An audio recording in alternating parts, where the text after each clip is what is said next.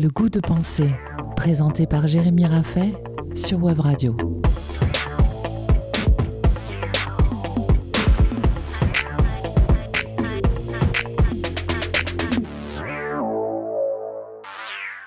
Et si focaliser notre attention sur nous-mêmes était le meilleur moyen de nous rater nous-mêmes? Nous avons vu la semaine passée le paradoxe constitutif des démarches de développement personnel. Pour accepter qu'une technique me fasse me sentir mieux, il faut déjà présupposer que je vais mal et que ce sentiment dépend de moi. Il est dans l'intérêt de l'industrie économique, du développement personnel, que chacun se centre sur son nombril pour y apercevoir des raisons de consommer du développement personnel. Le sous-entendu des théories de développement personnel est que nous nous sentons jamais assez bien, qu'un mieux existe toujours, et qu'à l'image des objets de consommation, nous pouvons toujours nous améliorer, nous optimiser, nous perfectionner.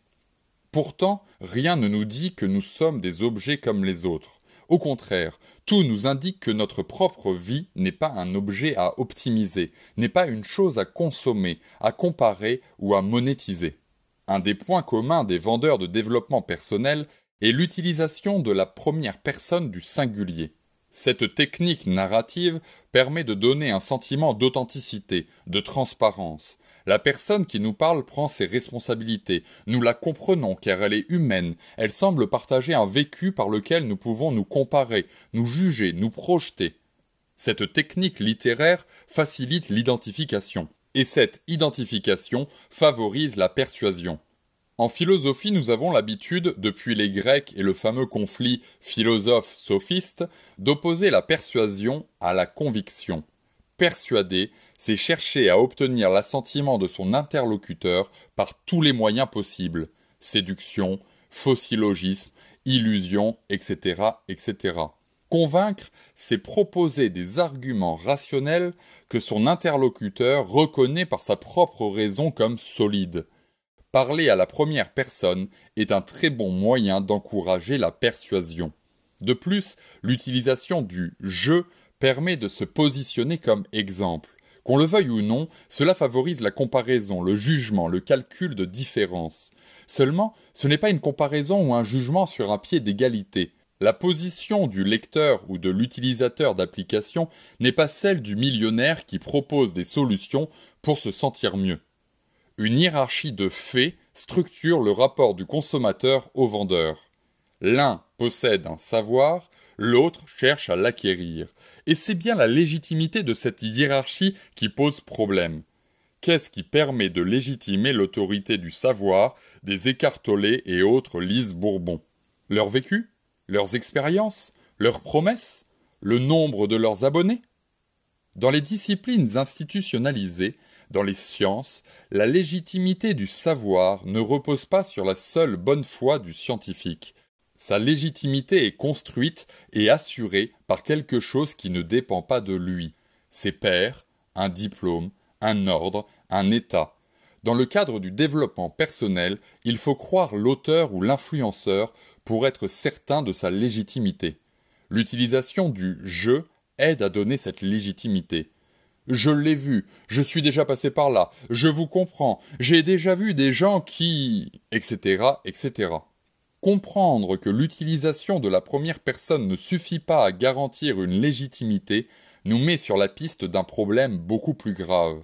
La focalisation des théories du développement personnel sur le sujet et ses sensations empêche précisément de penser les rapports de pouvoir entre les hommes. J'ai confiance en lui car il me fait part de son vécu. Cela m'empêche de considérer le déséquilibre d'autorité qui nous sépare. Cela m'empêche de voir le rapport de force. La sur-intimité que proposent les vendeurs de développement personnel donne le sentiment aux consommateurs d'être compris au plus profond d'eux-mêmes. Cette intimité illusoire fait disparaître les rapports de force qui se jouent pourtant. En d'autres termes, le mode d'expression et la focalisation de la théorie sur le sujet et ses sensations nous empêchent de penser la politique. Nous ne cherchons pas à dire que ça nous empêche de penser à Macron ou Pompidou. La politique au sens philosophique est l'organisation du pouvoir entre les hommes.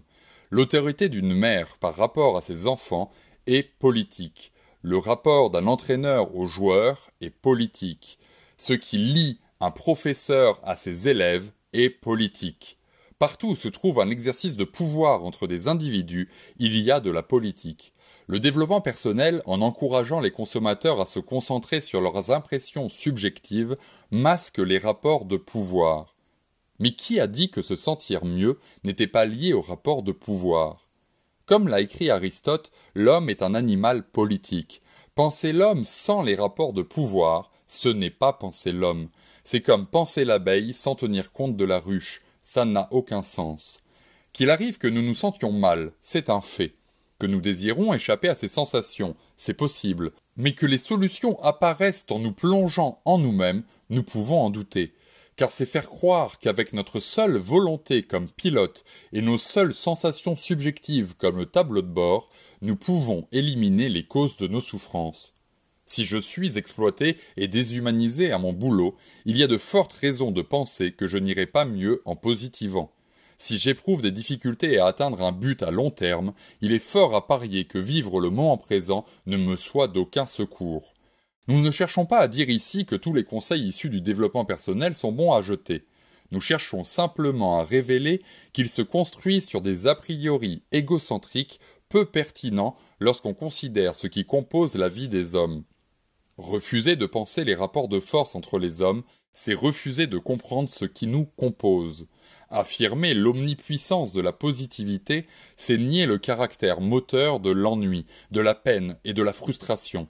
Insister sur le moment présent, c'est priver l'homme de s'engager à long terme, de construire une œuvre, de chercher à se dépasser soi-même. Réduire l'homme à son niveau de confiance en lui, c'est masquer les rapports de pouvoir, oublier les déterminismes culturels et les pressions sociales. La surfocalisation sur le sujet donne l'illusion de la facilité.